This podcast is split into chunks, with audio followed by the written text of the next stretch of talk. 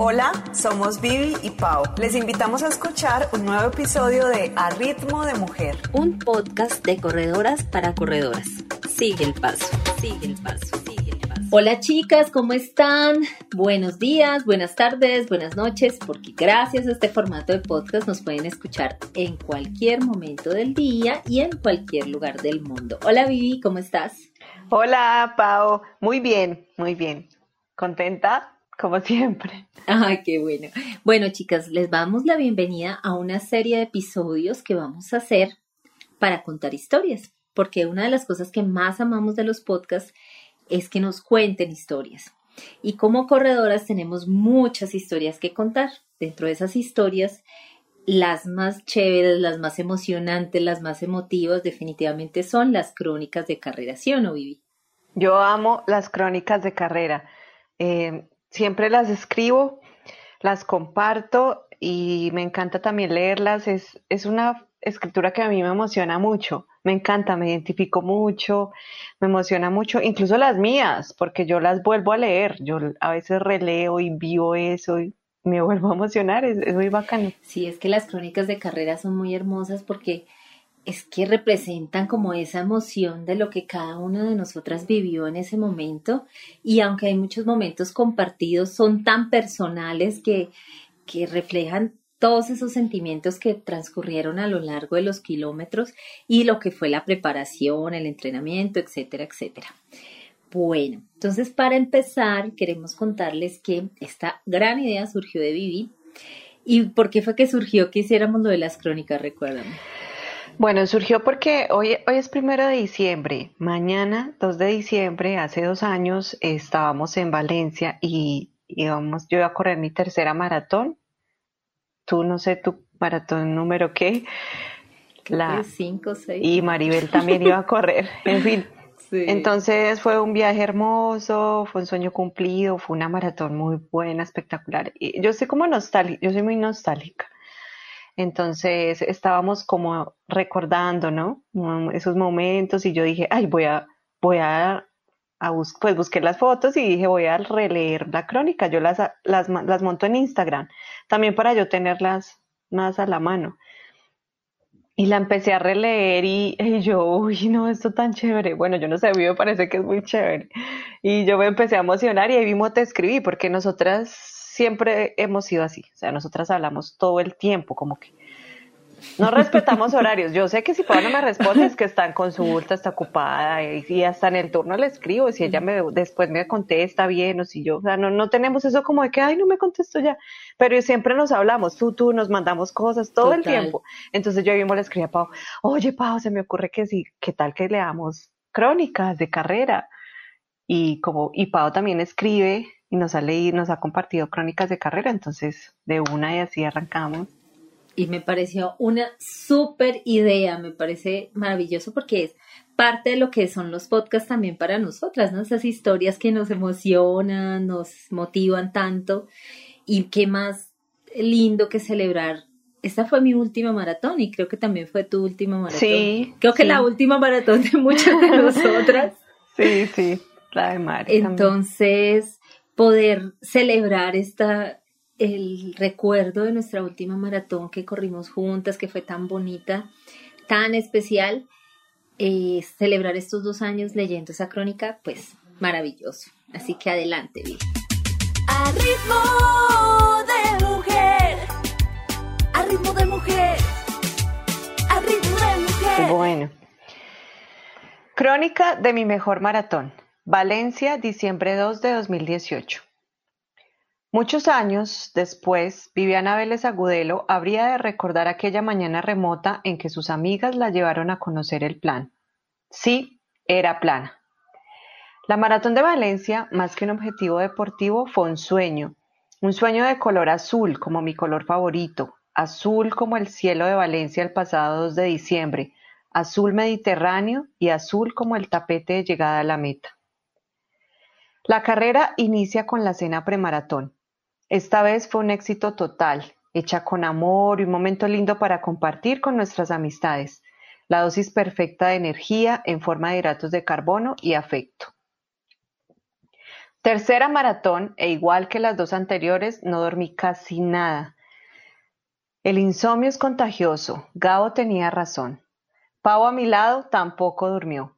¿A las cuántas maratones uno duerme bien la noche anterior? Despertador, seis y media de la mañana.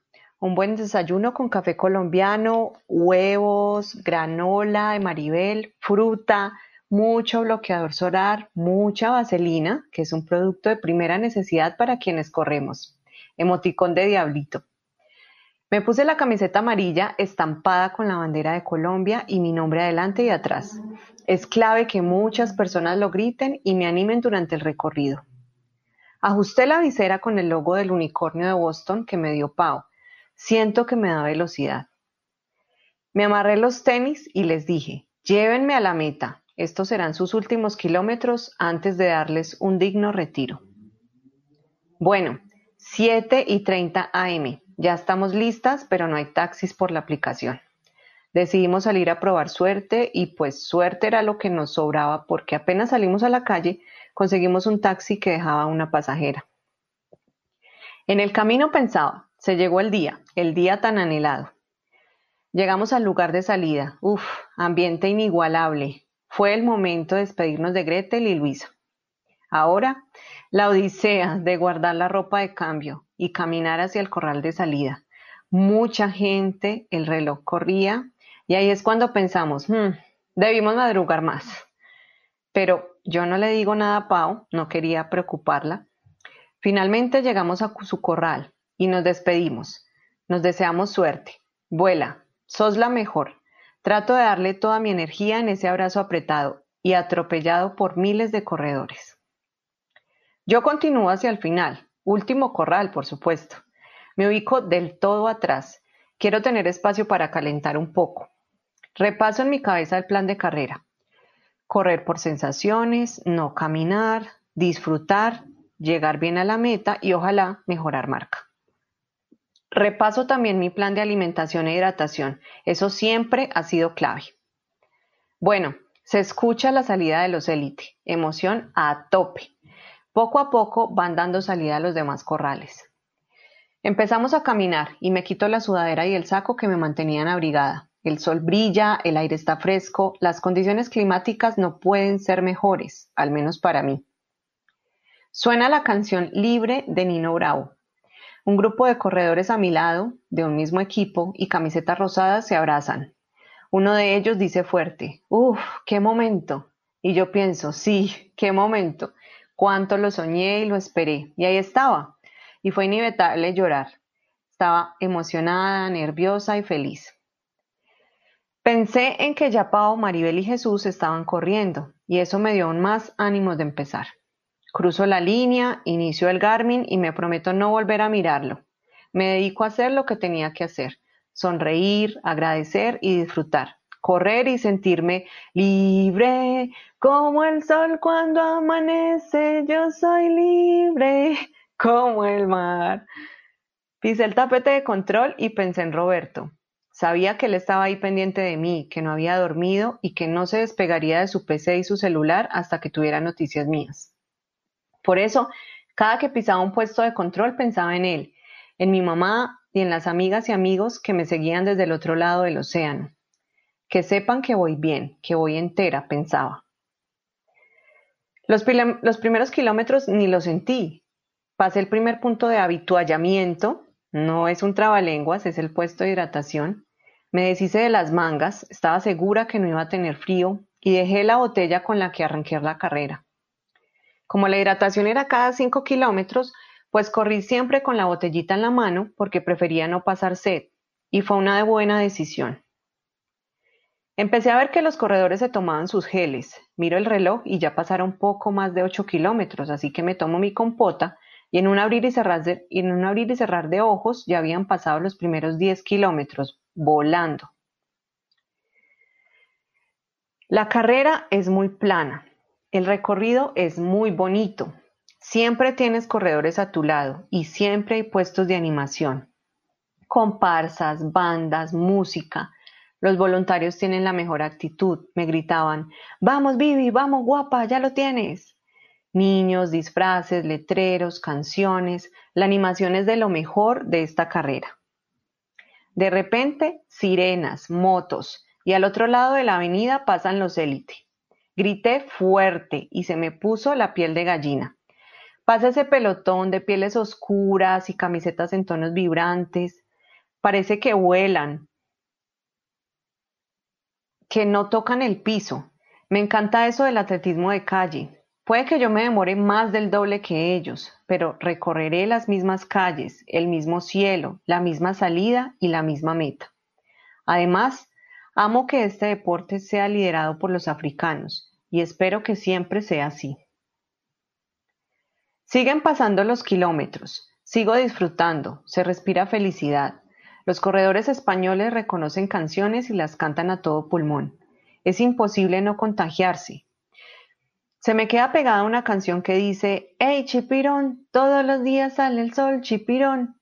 Y ese día, más que nunca, brillaba el sol, pero no sentía calor y no había sudado tanto como suelo hacerlo, así que supe adaptar la hidratación a las condiciones. Sí, poco a poco me voy conociendo y qué gran capacidad es esa. Kilómetro 18. Veo una camiseta de la Selección Colombia. Qué alegría, la saludo y resulta ser mi tocaya, Viviana, bogotana que vive en Madrid. Le deseo suerte y sigo. Pequeñas cosas que te dan un subidón de energía. De nuevo no sentí el muro, pero un trozo de naranja llegando al kilómetro 30 me revivió. Estaba cansada, pero lo normal. Iba controlada de respiración y me sentía cómoda. Pensaba en la meta, pero también pensaba que no quería que se acabara. Solo pensaba disfruta, disfruta. Aplaudía, gritaba, sonreía en cada puesto de animación, chocaba todas las manos posibles y agradecía la porra. Deseé que llegara al kilómetro 40 y justo ahí había un super puesto de animación. En el momento en que yo paso, el animador indicó que alzaran las bufandas, banderas y animaran fuerte. Yo alcé las manos y me sentí una celebridad. La música en el recorrido fue de todo mi gusto mucho ska, rock, tambores. Después del kilómetro 40 ya todo es euforia. Sí, duelen las nalgas, las piernas, los hombros, pero prima la felicidad. Yo solo sigo corriendo, no sé a qué ritmo, solo sé que voy bien y que voy a cruzar esa meta. Kilómetro 41, el impulso final que necesitaba. Sí, claro, todo el mundo me animaba y gritaba mi nombre, pero yo escuché a Gretel y a Luisa. Ah, esas son las mías. Se siente especial.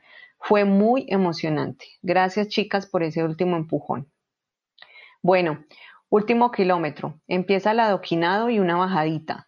A pisar con cuidado que no nos queremos caer al final. Me peino para la foto y mis pies tocan el famoso y esperado tapete azul. Hasta ahí me llegó la concentración y la mesura. Siento que no puedo respirar. Lloro, siento escalofríos. Esa llegada, esa meta superó de lejos mis expectativas. Es maravillosa, es impactante, es hermosa. Sonrío a los fotógrafos y cruzo la meta. Mi corazón por primera vez en el recorrido está a mil. Tengo que parar porque las lágrimas no me dejan ver. Otra corredora me ve y se conmueve, me abraza. Lo logramos, me dice. Gracias, señora que no conozco. Ese abrazo fue muy bonito y necesario. Sigo caminando y ahí están Pau y Mari. La dicha es completa. Mari me pone la medalla, nos abrazamos, lloro de nuevo, luego con Pau y lloramos más. Lo logramos, somos unas berracas, entrenamos, viajamos, corrimos y ahí estamos juntas con la medalla puesta. La vida es linda y los sueños se cumplen. Le pido a Maribel el celular y le mando un audio a Roberto. No recuerdo lo que le dije, pero lloré de nuevo. Ahora mi tiempo. No confío en mi Garmin y, oh sorpresa, mejoré en 15 minutos mi PR. No lo puedo creer. Me siento la mujer más tesa y fuerte del planeta. Ay, Vivi, me da escalofrío escucharte leerla. Es una crónica hermosa. Realmente lo que vivimos en Valencia fue, fue espectacular, espectacular. Eh, yo venía con unos dolores súper hartos recuperándome una lesión que me acompañó casi que desde el principio de año y tal vez no pude disfrutar muchas cosas de la carrera, pero definitivamente lo mejor para mí fue haberla corrido con ustedes y escucharte me parece estar allá otra vez y verte llegar y no, fue espectacular. Ay, fue espectacular. Yo, a ver, esta carrera tuvo especial para mí varias cosas, pues no solo todo lo del viaje, sino que eh, esta maratón yo la corrí sola de principio a fin. Entonces fue algo muy valioso para mí, ¿no? Como muy retador. Porque la primera maratón yo la corrí como siempre como con yo siempre iba con amigas, entonces en el primer tramo solamente corrí un tramito sola y luego Toda la última parte la hice con otra amiga, Sol, y ya luego al final tú te nos uniste y nos llevaste prácticamente hasta el final. Entonces esa maratón fue linda porque fue más de compartir como con amigas, ¿sí? La segunda maratón la hice toda con mi mamá, que también fue muy especial, claro. Pero esta, yo sola, desde la llegada hasta la meta, sola, sí, pues porque hice mi reto sola, pero pues estaban ustedes.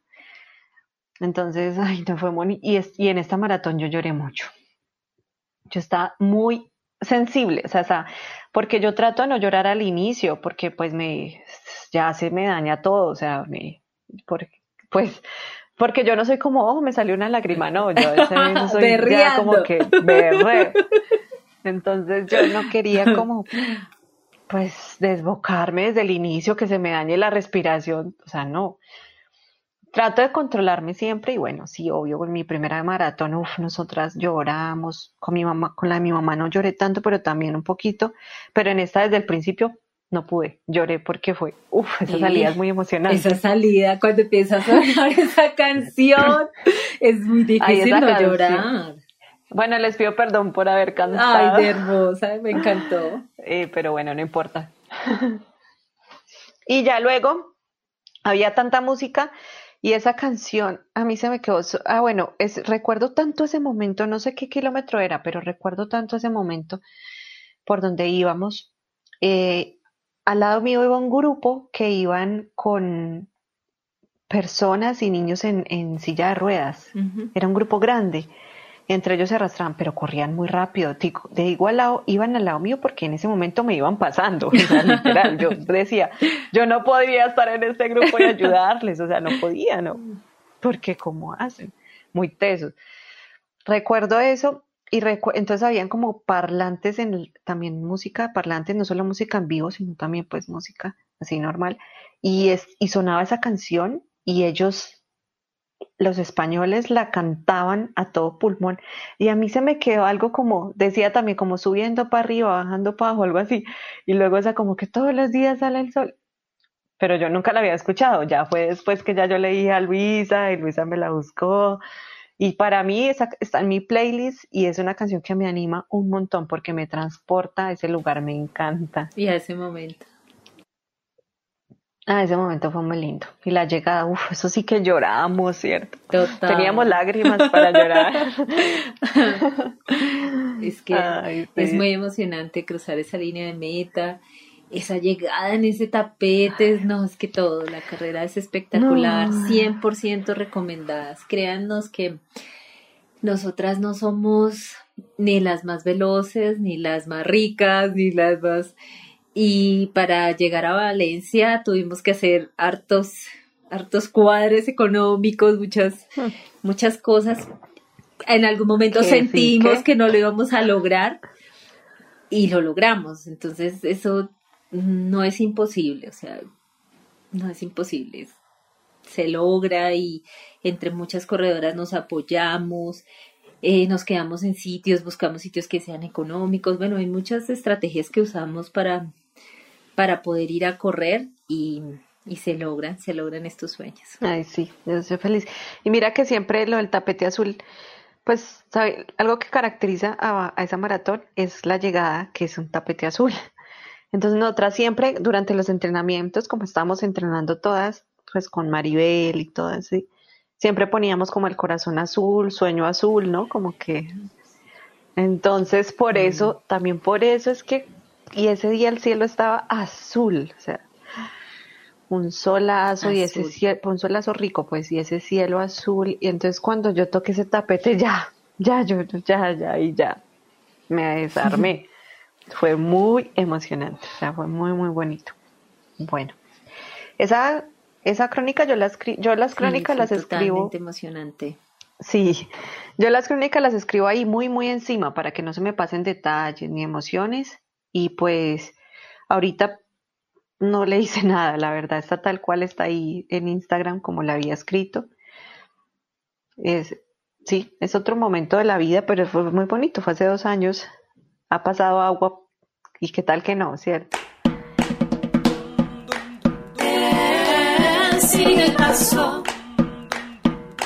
Sí, Vivi, aprovechamos que también para contarle a nuestras oyentes que este fin de semana bueno, para cuando escuchen eso, Kelly Arias ya habrá corrido, pero como no ha corrido, queremos mandarle la mejor energía y esperamos que, que logre esa anhelada clasificación a los Olímpicos, porque se lo merece. También hay otra, otra colombiana que corre, Angie creo. Eh, Angie Orjuela. Y otros dos colombianos. Ay, que les vaya muy bien a todos, que, disfruten mucho la carrera y que les vaya muy bien. Me encanta que a pesar de las circunstancias las carreras se abran para los atletas élite porque claro, porque ellos lo necesitan. A ritmo de mujer. A ritmo de mujer. A ritmo de mujer. Bueno, entonces yo les quiero compartir hoy la crónica de mi segunda maratón, la maratón de París. Eh, en ese momento de la vida, yo estaba haciendo mi tercer año de residencia como de pediatría, estaba estudiando pediatría.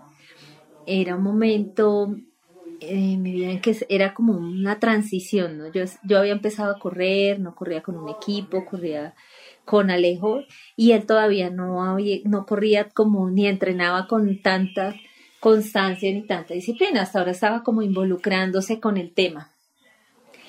Entonces, eh, esa, ahora que la leí para, para traerla a este episodio, me di cuenta cómo he cambiado. me sorprendió mucho y me sentí muy bien. Me sentí muy orgullosa de esa corredora que corrió París en el año 2016. Em, y me siento muy orgullosa del cambio y la transformación que he tenido. Entonces, bueno, se las comparto. Bueno, correr la maratón de París fue uno de los momentos más especiales de mi vida. Una maratón es como la vida misma, llena de momentos de alegría, felicidad, rabia, frustración, y a todos esos instantes hay que sobreponerse y salir adelante. La felicidad no está compuesta de momentos extraordinarios porque estos ocurren pocas veces en la vida y duran muy poquito. La verdadera felicidad está hecha la alegría que le pones a cada instante de la vida cotidiana. Y en eso pensaba mientras esperaba en la línea de salida. Pensaba en cada uno de los entrenamientos, en el tiempo en que estuve ausente para mi hija, mi esposo, mi familia y mis amigos. Un año atrás se abrieron las inscripciones. Sin dudarlo dos veces y aún sin saber si podría viajar, decidí inscribirme a la carrera. Qué emoción tan grande ver mi nombre y mi número. 30639 en una de las carreras más importantes del mundo y en una ciudad tan bella. Empecé a leer y a buscar información para prepararme para la carrera. Aún sentía miedo porque la experiencia de mi primera maratón fue dura. Medellín con sus cuestas me costó demasiado. Pero logré terminar la carrera. El entrenamiento. Gracias a mi entrenador Sergio, que me regaló un libro maravilloso hecho por un médico como yo, tuve la suerte de encontrarme con un excelente programa de entrenamiento, hecho para atletas aficionados que quieren hacer una maratón en menos de cuatro horas. 16 semanas de entrenamiento. Empecé el 3 de diciembre. Cinco días de entrenamiento por dos de descanso. Tenía algunas dudas porque lo máximo que correría eran dos horas. ¿Dos horas? Se, pues, no se supone que uno debe llegar cerca a los 42 kilómetros. ¿Sería posible que corriendo menos distancia pudiera mejorar mi marca? Pero el motivo del relato del doctor Antonio Ríos, el autor del libro y sus carreras me convencieron y decidí seguir su programa de entrenamiento. No es fácil ser mamá, esposa, residente de pediatría y corredora. Hay que sacrificar tiempo de familia, el estudio y los amigos para poder entrenar. Y no es fácil que quienes no comparten tu misma pasión lo comprendan y te apoyen. Por eso le agradezco tanto a mi Alejo por su apoyo, porque comprendió y aceptó lo que significaba para mí cruzar el continente para correr una carrera, pero en especial por todo el tiempo en el, de entrenamiento en el que estuve ausente como esposa y madre. Cuatro meses de entrenamiento, más juiciosa no pude haber sido. Cumplí cada una de las jornadas y para el 27 de marzo sentía que la tarea estaba hecha. Ahora era esperar que mi cuerpo respondiera a la dura prueba de correr 42 kilómetros 195 metros. El viaje. Viajamos con mi tía el 30 de marzo rumbo a París, un vuelo tranquilo con esclavara en Frankfurt. Llegamos el 31 de marzo y hacía un frío terrible. El hotel no era mejor, pero ajá, estábamos en París. A pesar de no ser mi primera vez en esa ciudad, estaba tan emocionada y feliz como el día que la conocí. Me encanta París y correr allá no era casualidad. Fuimos el viernes temprano a la expo, enorme, llena de una gran variedad de ropa y artículos deportivos. Genial. Mi hermano llegó de Alemania en la tarde y paseamos los tres por la ciudad, mostrándole a mi tía todo lo que conocíamos, felices de estar juntos. El sábado fue un día muy frío, sentí miedo por el clima de la carrera, no llevaba la ropa para correr en frío y nunca me ha gustado ir con mucho peso encima. Además, tengo muy poca tolerancia al frío, así que no sabía qué hacer. La carrera. 6 y 30 am ya estaba de pie. Miré el pronóstico del clima y decidí no cambiar de planes. Pantaloneta y camiseta. La misma que habíamos impreso en Bogotá con Alejo. Llevé ropa de cambio para dejar al costado antes de iniciar la carrera. Desayuné bien, cereal, yogur, pan, jamón, queso y café. No puedo correr sin café. Tomé el metro junto rumbo a la estación Etoile, muchos corredores a mi alrededor, algunos solos, otros acompañados por familiares y amigos. Quedamos de encontrarnos al finalizar la carrera con mi tía y mi hermano en el Arco del Triunfo.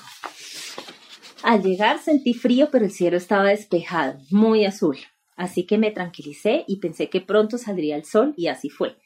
Después de ir al baño, entré en mi corredor de salida, programada para las 8 y 45 de la mañana.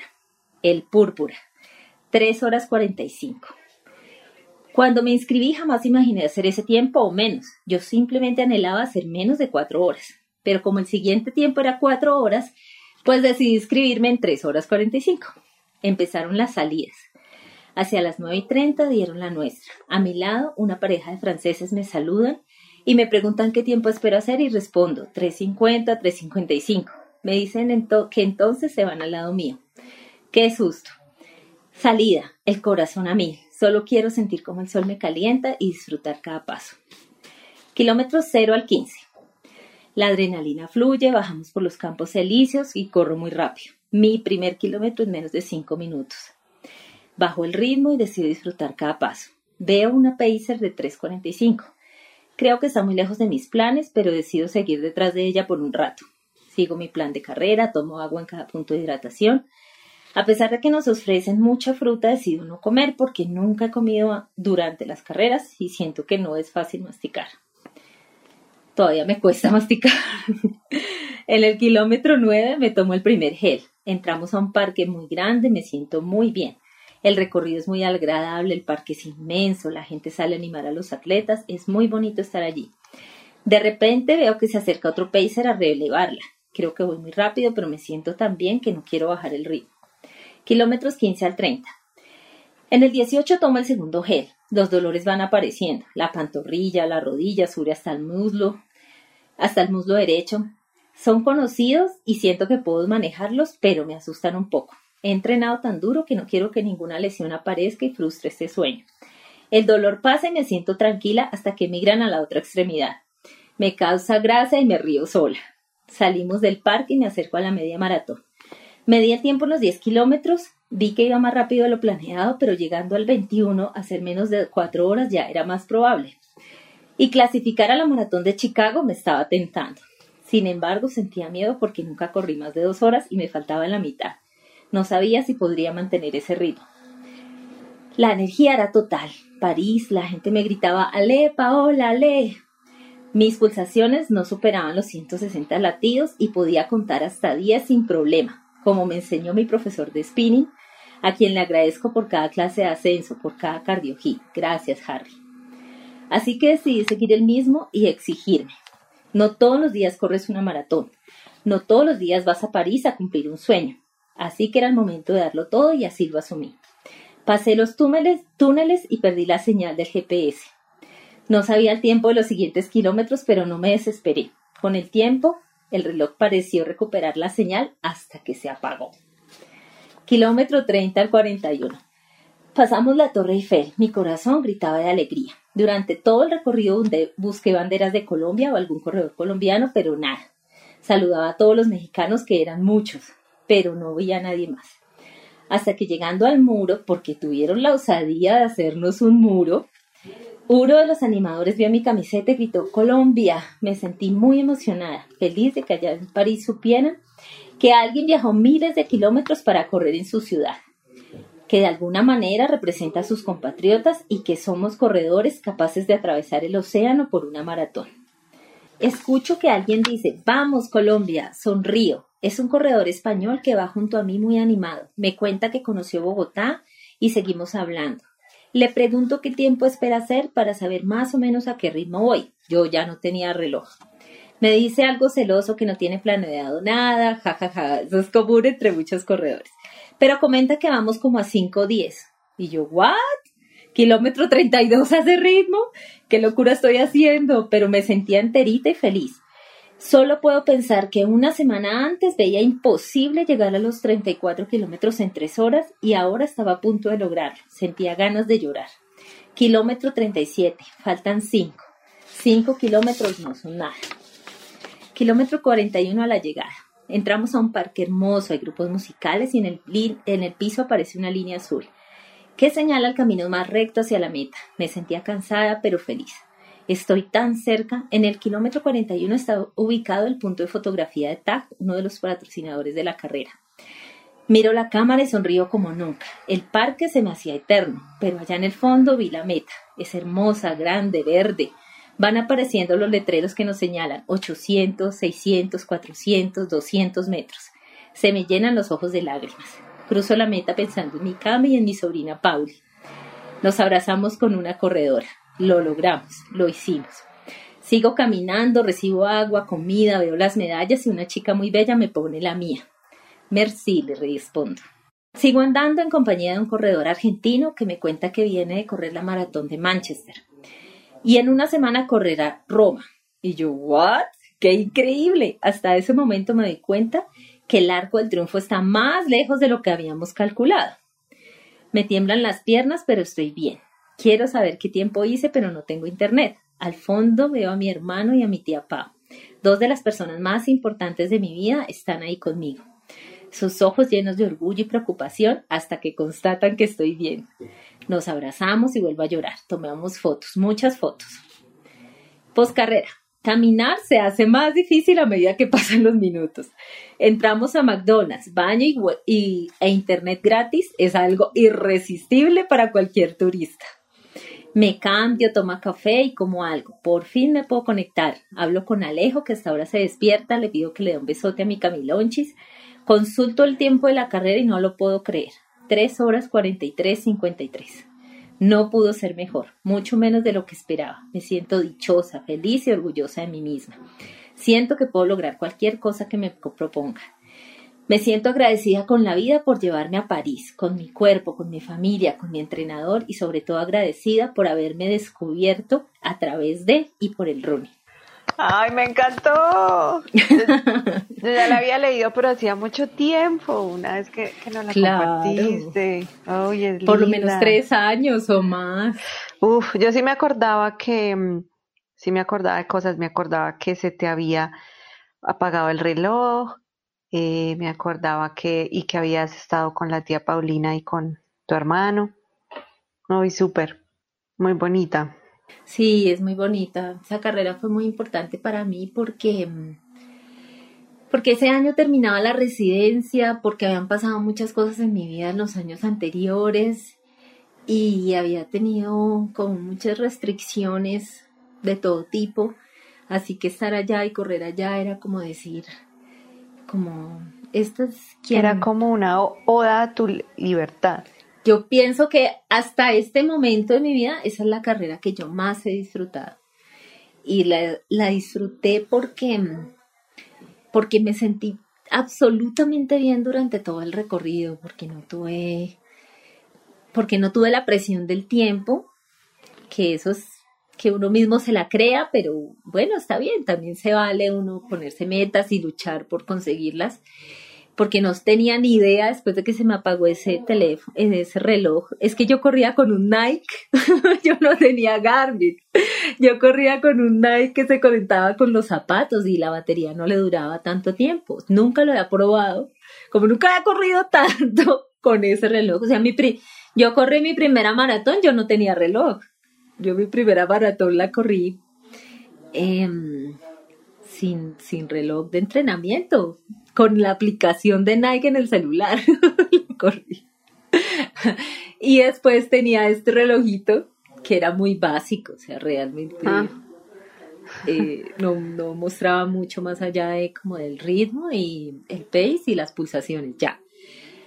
Entonces, fue una cosa hermosa, maravillosa. Yo a todo el mundo le recomiendo esa carrera porque está muy bien organizada, porque la gente en París todo el tiempo tienes personas animándote, porque, porque en la ciudad la cantidad de corredores de todos los lugares del mundo, todos los idiomas alrededor, o sea, es, una experiencia nueva y es una experiencia muy bacana, muy, muy chévere.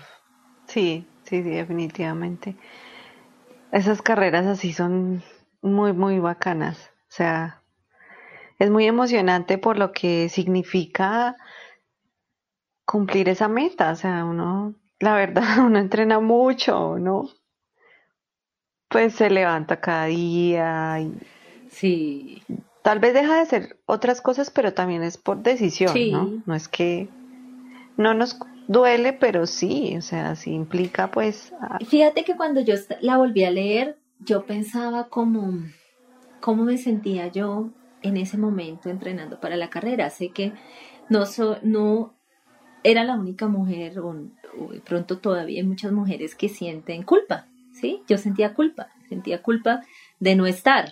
Ahí que yo vi, yo mismo sentí eso que dijiste al principio, como que, oh, le estoy robando tiempo a mi hija y a mi esposo. Eso era lo que yo por eso les decía al principio. Sí, claro. Y cuando lo leí, dije, sentía como, ¿será que lo cambio? ¿Será que no lo cambio? Y dije, no, no lo voy a cambiar porque esa era yo. Esa era yo hace cinco años, cuatro años que corrí esa carrera. Y está bien porque ha sido una evolución muy bonita, ¿sí? No era que nadie me estuviera echando en cara, Camilita, pues no me, no me estaba echando en cara nada, ni Alejandro, pero era ese, es como eso con lo que uno ha sido criado siempre, como que es que tiene que estar ahí, como que es que, ¿por qué se va? ¿Por qué los deja? Y me siento orgullosa de ver cómo eso ha cambiado y ver cómo eso también ha cambiado en mi hogar, ¿no? Y ver que todo eso ha sido gracias a mis amigas también que me han ayudado a sentirme mucho más fuerte, más segura, a, a defender este espacio mío de mi entrenamiento para que ya yo sentiría que nadie en mi familia lo juzga ni lo reprocha, ¿no? No. Por lo menos no que yo me dé cuenta, por lo menos no los que viven conmigo, ni Osil, ni Alejandro, ni Camila.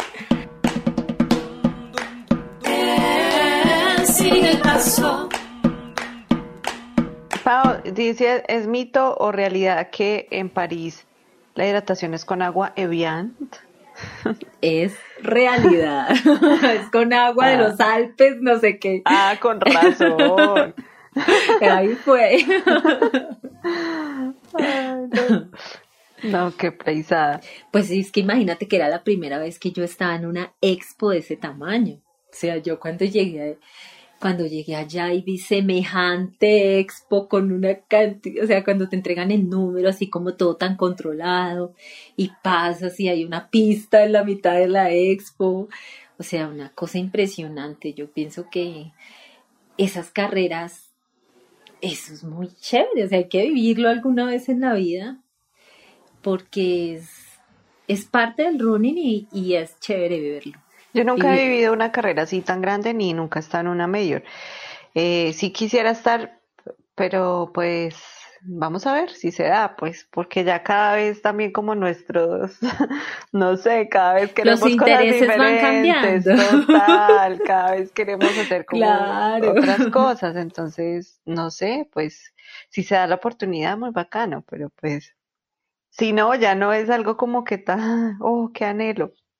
No, pues es muy chévere, cool, pero mm, Yo, seguramente me antojaré de otras cosas. cuando yo me inscribí a París, realmente yo no sabía nada del cuento de las majors así como tan, tan estructurado. Eh, yo sabía que si quería ir a la maratón de Chicago, tenía que hacer menos de 3 horas 45, porque era como el, el, lim- el, el tiempo de corte que me pedían por mi edad. Pero no sabía realmente, pues, como todo el, todo el rollo que hay alrededor de las majors, y no sabía la medalla con las medallitas de las carreras, y, y no, o sea, y no me tocó ni siquiera clasificar a París, sino yo simplemente entré y me inscribí. Era libre, era libre, el acceso es libre para cualquier corredor. Y no es cara, o sea, no es como otras carreras que yo me acuerdo que pagué como 50 euros por la inscripción, o un poquito más, que fue como lo que nos costó también Valencia, ¿no? Sí, como 55, algo así, euros. Sí, sí, fue también relativamente, un sí, Entonces, fue barato. No todas las carreras que hay en Europa o alrededor del mundo son tan costosas. Hay unas que son más costosas que otras, pero hay en general. Y, lo, y es tan bonito porque, por ejemplo, yo conocí sitios de París que nunca hubiera conocido como turista. Claro. Y lo mismo pasó en Valencia, sí. ¿no? O sea, sitios a los que tú no vas como turista, pero que es parte de la cotidianidad de la Amo gente. O sea, eso. la gente que salía en pijama Sí, salía en pijama con su café en la mano a animar a los corredores. Y yo decía, claro, aquí, así es como viven las personas que Me viven acá. Y me pareció, sí, es como uno meterse, involucrarse en esa vida cotidiana de las personas y conocer la ciudad a través de, de esos kilómetros que van pasando es, es muy emocionante. muy bonito.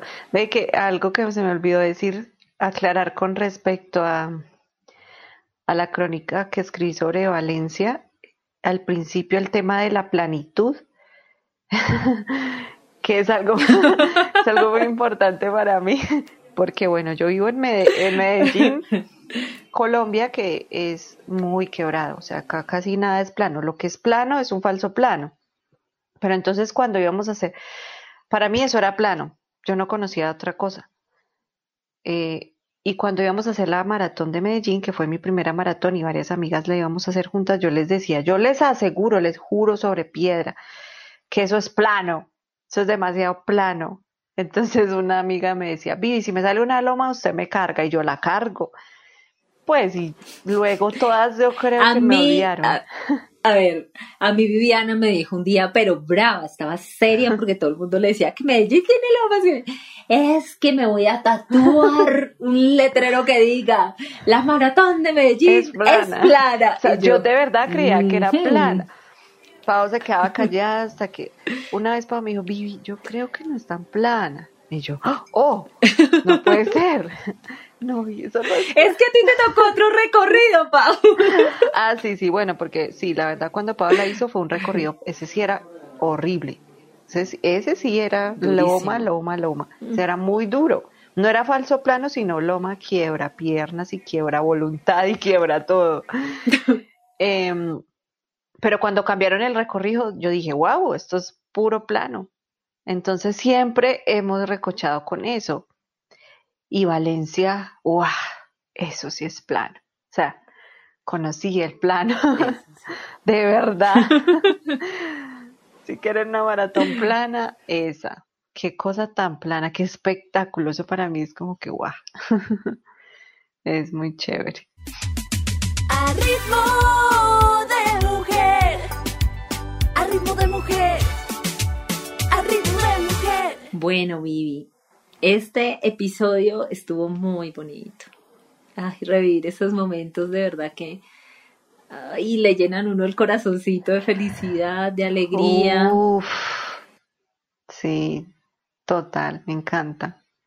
Me encanta por, e, o sea, y las animo a eso, las animo a que escriban las crónicas de sus carreras, o sea, de verdad, porque la memoria también es traicionera y uno se le pierden detalles, emociones, sobre todo. A mí lo más importante es como las emociones, las cosas curiosas que pueden pasar, que para uno en ese momento es importante. O sea, entonces es un ejercicio muy bonito, es muy chévere y seguro que uno siempre relee también para uno mismo, uno las relee y es muy bacano. O cuando alguien le dice, ¿será que quiero ir a ser, ah, yo quiero ir a tal carrera, ¿me la recomiendas? Y uno, mira, veas esta crónica y verá. Y ahí se todas. Claro, porque... que no se antoja escuchando esos relatos, total. Sí, sí, sí. Yo también las quiero invitar a que escriban las, sus crónicas de carrera. Y también queremos decirles que si alguna de ustedes quiere compartir con nosotras alguna crónica de carrera, nos puede dejar un mensaje eh, en Instagram y nos cuentan y claro, la grabamos, la grabamos, la graban ustedes, será un honor tenerlas invitadas en nuestro, en este podcast que es de todas nosotras y escucharlas y escuchar sus crónicas de carrera. Sí, la idea es que esporádicamente tengamos como estas capsulitas de, con crónicas y luego seguir con nuestros temas normales. Gracias, Pau, por compartir esa crónica tan bonita, me encanta. A ti, Vivi. Me encantó volverla a escuchar.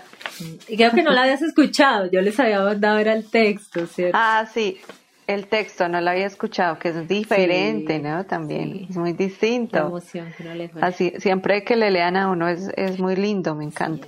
es, muy especial. Cuando yo la volví a leer, se me, se me aguaron los ojos, se me quebró la voz, porque de verdad se revive esa emoción y es súper especial. Muchas gracias, Vivi, por esta súper idea. Y ya saben, chicas, escriban sus crónicas de carrera si las quieren compartir con nosotras. Más que bienvenidas, pero escríbanlas porque para ustedes va a ser una experiencia muy especial, se los aseguramos. Así es, bueno. Vivi, gracias. Gracias. Chao, gracias por escucharnos. Feliz noche. Chao, chao. Chao. A ritmo de mujer es un podcast escrito y realizado por Paola Martínez y Viviana Vélez. La música y la producción general son hechas por Angie y Michelle Loaiza de Symphony Producciones. Y la ilustración es autoría de Giannia Piacini. Gracias por escucharnos. Esto ha sido todo por hoy. Les invitamos a seguir el paso de A Ritmo de Mujer. Un podcast para todas.